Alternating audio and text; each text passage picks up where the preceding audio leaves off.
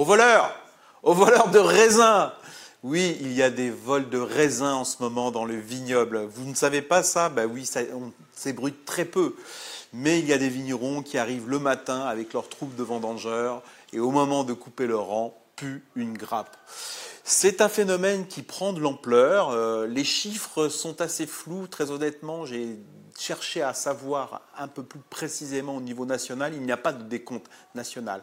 Mais quand vous allez dans principalement trois régions, la Champagne, la Bourgogne et maintenant un peu Bordeaux, vous savez que les gendarmes travaillent sur cette question. Il y a même des brigades spécialisées euh, à Beaune notamment, il y a une brigade qui cette année euh, s'est mise en place, et en Champagne, une autre brigade à Chalon, Chalon en Champagne, mais qui travaille aussi sur le vol de bouteilles. Bon, ça c'est autre chose. Mais le vol de raisin, qui sont ces voleurs de raisin Alors ça peut être dans un premier temps, on va dire, la, faute d'inattention. Quand vous êtes dans un vignoble très morcelé, comme la Champagne ou la Bourgogne, euh, sur une même parcelle, tous les trois rangs, tous les quatre rangs, vous pouvez changer de propriétaire. Donc il suffit qu'une troupe soit pas très bien indiqué, que ce soit un prestataire de service, d'ailleurs ça peut être des sociétés qui vendangent le raisin pour un domaine, se trompent de rang, et là effectivement le malheur est fait. Bon, ça s'arrange, ça se discute, on échange après les kilos de raisin, euh, le problème est pas besoin des gendarmes pour résoudre l'énigme. Après, il y a beaucoup plus euh, souvent, simplement, des vignerons locaux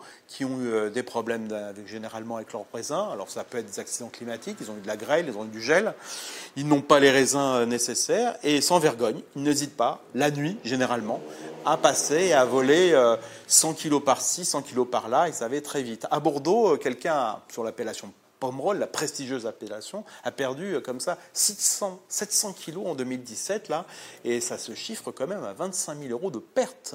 Donc, euh, dans un vignoble prestigieux, ça coûte très très cher. Et puis, euh, j'ai regardé après les statistiques de qui sont les, les, vignerons qui. Est-ce qu'on a arrêté récemment des vignerons pour vol? Eh bien, j'ai lu les statistiques de Beaune. Les auteurs des différents vols n'ont pas été identifiés, conclut la gendarmerie. Alors, qu'est-ce qui se passe? Est-ce qu'il y a des, on va dire, des règlements en coulisses? Euh, Est-ce qu'ils se font attraper, ces vignerons, et qu'on ne met pas ça sur la place publique? Ça, c'est fort possible. J'en connais certains qui doivent passer de mauvais quarts d'heure.